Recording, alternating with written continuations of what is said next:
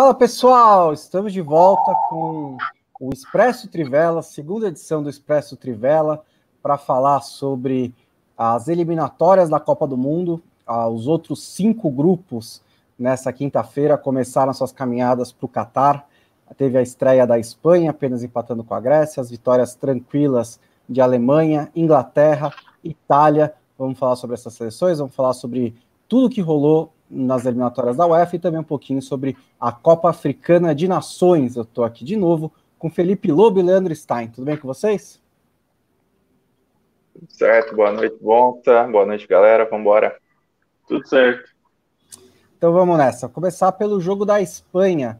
A Espanha só empatou em casa com a Grécia por 1 a 1 um belo gol de Morata para abrir o placar. Ele recebeu o passe do Coque, matou no peito e mandou para as redes sem deixar cair. A Espanha com quase 80% de posse de bola no primeiro tempo, mas deu apenas seis chutes para o gol. O Sérgio Ramos, que está voltando agora de cirurgia no joelho, saiu no intervalo para a entrada do Inigo Martinez e não foi uma substituição de muito sucesso, porque o Martinez cometeu o pênalti que deu a oportunidade para a Grécia empatar.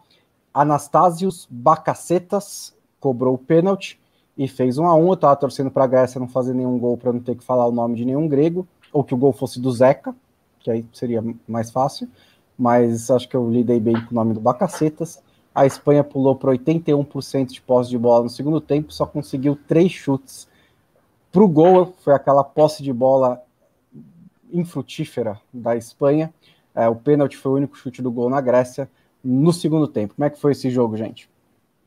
Bom, foi um jogo improdutivo da Espanha, aquela Espanha morosa de sempre, então não surpreende muito. O Luiz Henrique apostou numa escalação bastante jovem, Sérgio Ramos era um pouco atípico ali, mas foi uma escalação com umas escolhas contestáveis, se a gente considerar, por exemplo, a escolha do Eric, do Eric Garcia para a zaga, mesmo sendo reserva no Manchester City, o Marcos Llorente jogando de lateral direito. Time não funcionou no primeiro tempo, teve muitos problemas para romper a defesa da Grécia. Teve um espasmo ali em alguns minutos, que foi quando o Dani Olmo acertou o travessão e depois o Coque deu o passe pro Morata fazer o primeiro gol. E aí, no segundo tempo, num lance fortuito, a Grécia, que não tinha dado uma finalização sequer no primeiro tempo, conseguiu esse pênalti empatou. Uh, alguns substitutos da Espanha até entraram tentando mostrar um pouco mais de serviço, né, com a estreia do Pedri e do Brian Hill. É, a Espanha no finalzinho ali tentou acordar um pouco, mas fez quase nada. Vlaco Dimos foi um espectador durante grande parte da partida e esse empate é bem ruim, principalmente pelas expectativas e por não ser o grupo necessariamente mais fácil das grandes seleções, com a Suécia aí tendo essa possibilidade no encalço. Como disse o Stein, o Pedro entrou aos 19 minutos do segundo tempo no lugar do Dani Olmo e estreou pela seleção espanhola. A Espanha chegou, apesar do tropeço, a 64 jogos de invencibilidade em eliminatórias da Copa do Mundo. A última derrota foi para a Dinamarca em março de 1993. E, como também disse o Stein, a Suécia também está nesse grupo. A Suécia venceu a Geórgia por 1 a 0. Ah, foi a reestreia de Zlatan Ibrahimovic pela seleção sueca. É o primeiro jogo do Ibrahimovic desde 2016 ele deu assistência para o único gol do jogo, ele matou no peito e cruzou, o Klassen dominou bonito e abriu para a perna direita antes de chutar para fazer 1 a 0 sobre a Geórgia. O Ibrahimovic saiu aos 39 minutos do segundo tempo, depois de ter dado dois chutes para fora, um drible e acertou 19 dos seus 35 passes. Uma atuação aí razoável do Ibrahimovic, que foi pelo menos decisivo na vitória da Suécia que, como disse Stein, é um grupo até que bem equilibrado, né? É, a Espanha é a favorita, mas tem a Suécia para um segundo lugar ali. A Grécia, como mostrou hoje, pode tirar alguns pontinhos. A Geórgia também, das seleções fracas, não é a mais fraca delas. E o outro integrante do grupo é o Kosovo. Vamos passar para o grupo C, o grupo da Itália, é, foi o centésimo. a Itália venceu a Irlanda do Norte por 2 a 0. Foi o centésimo jogo de Leonardo Bonucci pela seleção italiana. Na Irlanda do Norte, o Steven Davis chegou a 125.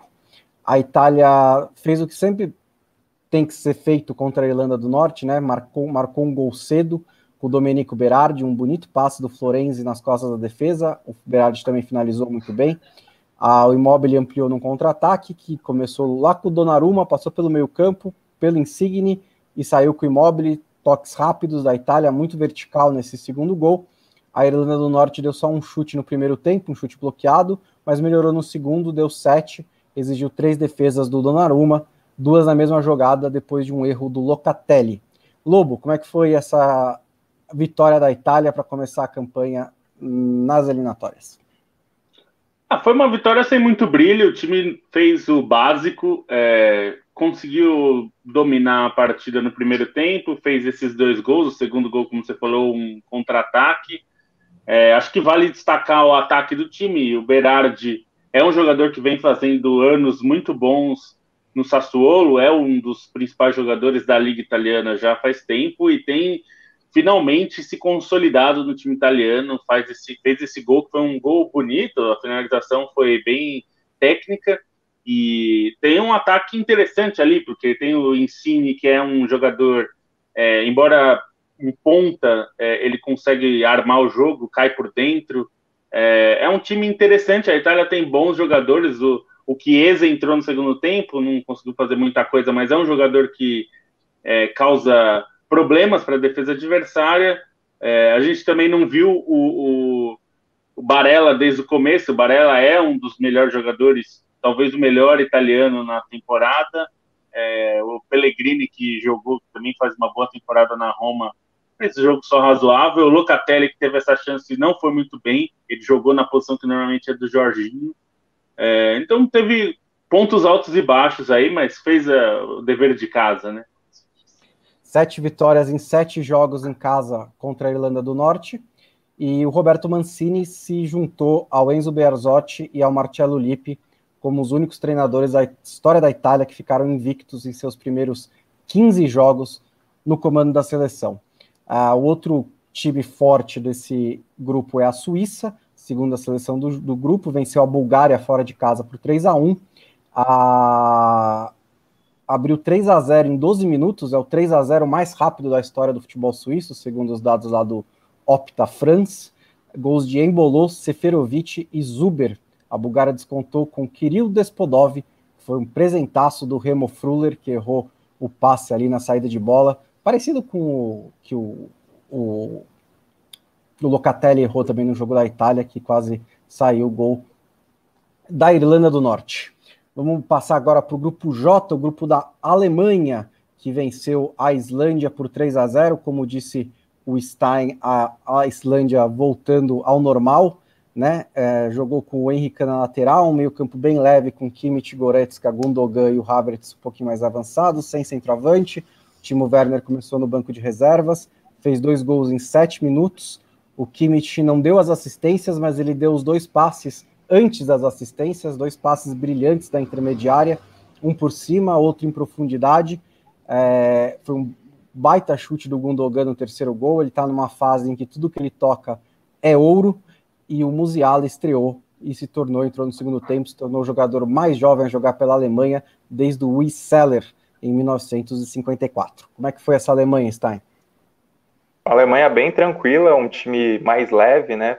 principalmente se a gente considerar a derrota cachapante contra a Espanha que fechou 2020, notícias da saída programada do Joaquim Love e, e, e, todas as mudanças acho que tranquilizam a equipe e foi um pouco o que se viu dessa vez uh, nessa partida contra a Islândia. Sete minutos bastaram para o time abrir dois gols é, dois passes fabulosos do Kimmich, que acabou doutrinando o time que não precisou ser muito agressivo depois disso. A Alemanha preferiu se poupar com o passar dos minutos, conseguiu conduzir a, a partida de maneira um pouco mais tranquila. E aí acho que vale a gente destacar realmente essa formação mais leve, né? Um ataque com muita movimentação, com o Sané, com o Gnabry, com o Havertz chegando um pouco mais de trás então foi, não é, a defesa da Alemanha não inspira muita confiança, mas não foi suficientemente testada.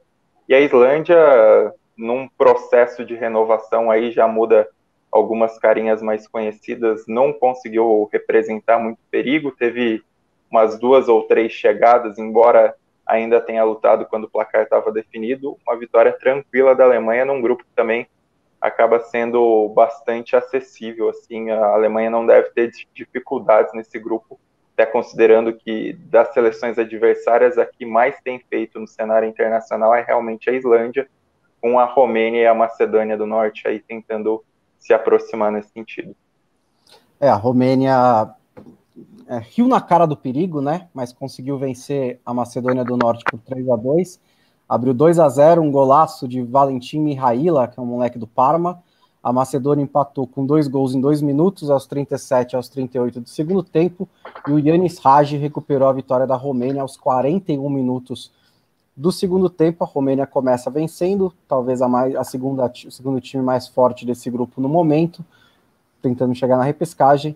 O outro jogo do grupo foi Liechtenstein 0, Armênia 1, um gol contra de Noam Fromelt, deu a vitória para a Armênia nos minutos finais. A Armênia teve 26 chutes a gol contra zero de Liechtenstein. É, agora vamos falar um pouquinho da Inglaterra, né, que pegou leve com o San Marino, ganhou só por 5 a 0. O, a Inglaterra com o time titular com a menor média de idade do dia hoje, 25,6 anos, e seis jogadores com cinco ou menos jogos pela seleção começando como titular. Foi só a segunda vez nos últimos 237 jogos da Inglaterra. Vocês querem tentar adivinhar qual foi a média de idade mais alta do dia? Talvez a Suécia.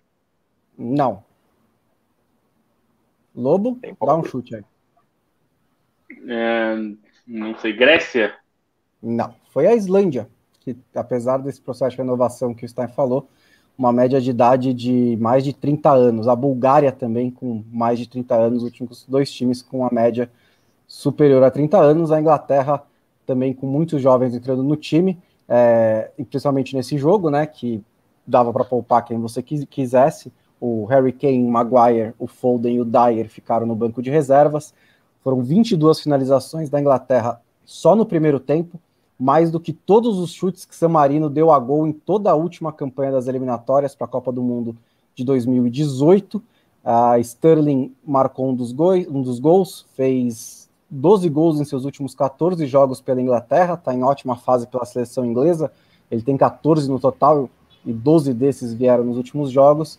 Um lindo passe de Ben Chilwell para o Lingard no quarto gol, foi marcado pelo Calvert-Lewin. O Calvert-Lewin fez dois contra São Marino e Ollie Watkins fechou a goleada marcando em sua estreia pela seleção inglesa. Quer falar alguma coisa da Inglaterra? Não, Watkins que ganhou aí uma corrida disputada, né, com o Michael Antônio, com o Benford, jogadores que ficaram de fora. O Antônio até decidiu jogar pela Jamaica. Ainda não, não foi jogar, mas já deve ir na próxima convocação. O outro jogo do grupo entre as seleções que vão tentar incomodar a Inglaterra e talvez chegar na repescagem foi um daqueles thrillers de seis gols. A Hungria abriu 2 a 0 com o Roland Salai e depois com o Adam Salai. Um deles tem Z, o outro não tem. Eles são sobrenomes diferentes, mas falam parecidos. A Polônia começou o jogo com Lewandowski, com Milic no ataque. No segundo tempo, o Paulo Souza meteu um terceiro centroavante, o Piatek, que descontou. No minuto seguinte, Kamil Josiwak marcou o gol do empate da Polônia. O Josiak também saiu do banco de reservas. O Zielinski participou muito bem das duas jogadas. Aos 31 minutos do segundo tempo, o William Orban fez o terceiro gol, um pouco livre demais na segunda trave para aquele momento do jogo. A Polônia também, às vezes, dá muita sopa ao azar, mas ela tem o Lewandowski, o Lewandowski salvou o pontinho para a Polônia com um belo gol, dominou dentro da área, abriu para a perna esquerda e mandou no alto. No terceiro jogo do grupo, a Albânia venceu Andorra por 1 a 0, gol de Ermir Lenjani. É, Para fechar os grupos aqui das eliminatórias da Europa, esse acho que é o grupo mais aberto, né? É o grupo que tem quatro times aí que é, não são exatamente do mesmo nível, mas que podem brigar pela primeira vaga ou pela segunda vaga. O grupo de Israel, Dinamarca, Escócia e Áustria. Dinamarca claramente favorita, é, abriu o, a campanha ganhando de Israel fora de casa por 2 a 0. O Bryce White fez um bonito gol, ele ganhou da velocidade do zagueiro, entrou na área e tocou por cima do goleiro. Afinal de contas, ele é centroavante do Barcelona, né? O Jonas Wind ampliou com um gol um pouquinho ridículo. A bola pegou no ombro do Solomon, ficou no alto. O Solomon ficou perdido, girando de um lado para o outro, sem saber onde estava a bola. E o Wind bateu de primeira antes que ela tocasse no chão. Oito vitórias e um empate na história da Dinamarca contra Israel. No outro grupo, a Áustria deu uma vacilada, ela chegou, fez, abriu o placar com Kaladzic no começo do segundo tempo, a Escócia empatou com um gol de Hanley numa jogada bem da, daquelas que o Burnley faz o tempo inteiro, né, uma cobrança de falta quase do meio campo direto para a área, ele apareceu completamente sozinho, Kaladzic marcou de novo de cabeça no cruzamento do Liner e teve um hat-trick anulado por falta. E aí o John McGinn, do Aston Villa, empatou com uma bela bicicleta, já nos minutos finais para arrancar o empate para a Escócia. O que, que vocês acham desse grupo aí, um dos mais equilibrados da eliminatória? Acho que é uma oportunidade para a Escócia voltar à Copa do Mundo, né? Acho que é até interessante pela presença de Áustria e Escócia, porque Áustria e Escócia estavam no mesmo grupo nas eliminatórias para a Copa de 98, a última que ambas participaram e na ocasião chegaram a eliminar a Suécia. Então acaba sendo um cenário um pouco mais aberto. A Dinamarca cabeça de chave hoje não encontrou muitas dificuldades contra Israel, mas acho que é um grupo que é capaz de levar alguma surpresa para a Copa, alguma seleção retornando depois de muito tempo, por mais que exista esse favoritismo a favor da Dinamarca, não acho uma superioridade tão clara assim e vejo com bons olhos principalmente esse projeto da Escócia de renascimento, né, com algumas boas opções no time. É, tem, tem, uma, tem um, boas opções mesmo. O, o, ruim da Escócia é que dois dos principais jogadores são laterais esquerdos, né? O Tierney e o Andrew Robertson. Tanto que o Tierney tem jogado na zaga, jogando com três zagueiros, para o Andrew Robertson poder jogar como ala. Tem bons jogadores como o McGuinn tem os jogadores do, do Sheffield United, que não está num bom momento agora, mas que fizeram coisa legal na, na, na Premier League, como o McBurney e o John Fleck. É um time que tem ali alguns bons nomes. Acho também bem equilibrado. A Áustria também tem bons nomes, mas assim como a Polônia, ela gosta também de vacilar um pouquinho mais do que deveria. Para terminar as eliminatórias da Copa do Mundo, Moldávia e Ilhas Faroe empataram por 1 a 1. Vamos falar agora da Copa Africana de Nações. Stein vai trazer aí o grande feito de Comores, é um arquipélago com 850 mil habitantes, o quarto país menos populoso da África e que se tornou a menor nação a disputar a Copa Africana de Nações. Garantiu a vaga com empate por 0 a 0 contra o Togo. O grupo está em segundo lugar no grupo que classificou o Egito, empatado em nove pontos. É um time que vem em evolução desde 2015, Stein. Bom, Comores é uma ilhotazinha que não tinha qualquer papel significativo na África, né? E já vinha dando algumas mostras de melhora Acho que o grande exemplo veio nas próprias eliminatórias da CAN de 2019. Chegou a carimbar a estreia do Sidorf empatando em casa. É, chegou a segurar Marrocos, que talvez, assim, por elenco, por nome, seja uma das melhores seleções da África, se não a melhor.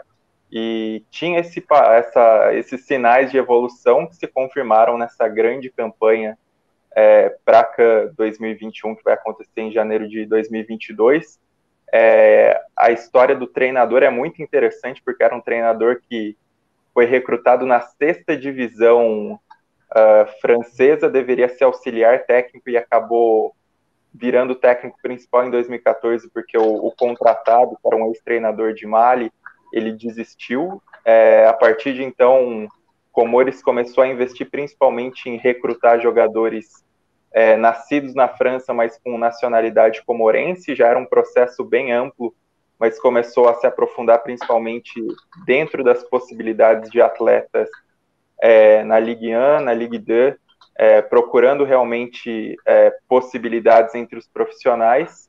E aí chega e faz essa campanha muito consistente. Dentre os nomes mais conhecidos, dá para a gente destacar o goleiro Ali Ramada, que foi por anos o goleiro titular do Toulouse, é, chegou a jogar em seleções francesas de base e começou a ser convocado no início desse processo na década passada. E o atacante, o centroavante, que eu não vou me arriscar a falar o nome inteiro, mas é o Ben, o centroavante do Estrela Vermelha, que é um dos principais nomes do Estrela Vermelha nos últimos anos.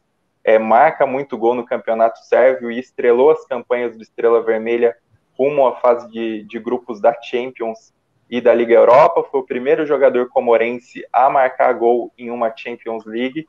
E nesses últimos resultados marcantes é, acabou fazendo gols em praticamente todos os jogos contra Camarões, contra Senegal, é, marcou contra a Quênia nessas eliminatórias da CAN, então é um jogador que acaba sendo muito significativo, mas é um time com uma força coletiva muito grande, principalmente uma força em casa, e, e o país acabou inaugurando em 2019 um estádio novo, antes jogava no estádio acanhado, que ficava num cenário meio paradisíaco, com uma floresta tropical no fundo, agora joga no estádio um pouco maior para 14 mil torcedores, com um bom complexo, um centro de treinamentos, faz esse trabalho de recrutar mesmo os jogadores, os descendentes comorenses, é, principalmente na França. E assim, não, não vai ser time para chegar longe, mas vai ser time para incomodar, principalmente por esses resultados que eles têm conseguido contra adversários mais fortes, né? Até na última rodada vai ser um, um bom teste nesse sentido, já não vai valer mais nada, mas o time vai poder desafiar o Egito no Cairo e tinha segurado o empate em Comores contra o Egito, que gerou até uma, uma invasão de campo da torcida. Na época, as arquibancadas ainda estavam abertas, foi uma cena bem bonita. E agora, um país de 850 mil habitantes consegue disputar a CAN, é um feito e tanto. E você lê tudo sobre Comores no texto que o Stein escreveu para Trivela. Só para fechar o nosso programa, Gâmbia ganhou da Angola por 1 a 0 e também estreará na CAN, Stein. O que você tem para falar da Gâmbia? Bom, a Gâmbia é uma seleção, para quem acompanha futebol de base, já tinha alguns feitos em Mundial Sub-17, Sub-20, chegou a ganhar do Brasil em Mundial Sub-17, e tem uma geração interessante com muitos jovens, é, alguns jogadores no futebol italiano principalmente, e acaba entre esses que podem pintar bem na CAN, acho que é o, o Barrow, que joga no no Bolonha, atacante do Bolonha, é o grande destaque da equipe, embora tenha outros jogadores, é, principalmente na Itália mesmo, tem o Juauara, que apareceu no Bolonha, está emprestado ao Boa Vista, tem o Kule, então são é, atletas com devida experiência para um país bem pequeno também, é, dentro da África continental, é o, excetuando os arquipélagos, as ilhas, é o menor território na África continental, um país de 1 milhão e 800 mil habitantes, conseguiu esse feito, e acho que vale destacar também pelo peso que ele conseguiu no grupo, né? Que eles conseguiram a classificação em cima de Angola, que não se classificou, e eliminaram a República Democrática do Congo, que é uma seleção que costumava bater cartão na CAN, de quatro participações consecutivas. Então, Gâmbia que não é tão desconhecido assim, até por essa história na base, consegue uma classificação inédita e também, por suas limitações, por sua pequenez, um feito enorme. É isso aí. Bom, a segunda edição do Expresso Trivela fica por aqui. Lembre-se de apoiar a Trivela no apoia.se barra Trivela. Financie e apoie o jornalismo independente. O programa que a gente acabou de fazer aqui vai estar disponível no nosso site, depois também em podcast. E falando nisso, não saiam daí, porque em 20 minutos a gente está de volta para fazer o podcast semanal da Trivela às 8h30. Falou, gente, até mais.